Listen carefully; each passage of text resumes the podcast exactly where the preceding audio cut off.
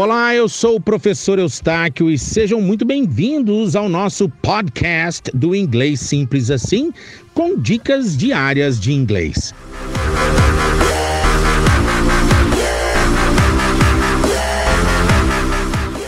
Nessa aula você vai aprender a diferença da pronúncia da letra T quando ela está no meio de sons de vogais, né? Porque existe uma diferença de como os britânicos pronunciam e os americanos pronunciam.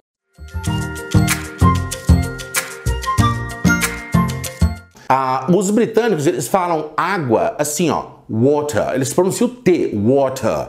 É claro que em outras regiões tem algumas outras pronúncias, mas a maioria dos britânicos pronunciam water, water. Já o americano é water, quer dizer, o T tem som de R, water, water. Melhor é better, better no britânico e better, better, better no americano. A palavra pouco ou pequeno no britânico é little, little. Algumas regiões eles falam little, little, mas na maioria da Inglaterra, na maioria ali da, do Reino Unido, eles falam little, little, a little, um pouco.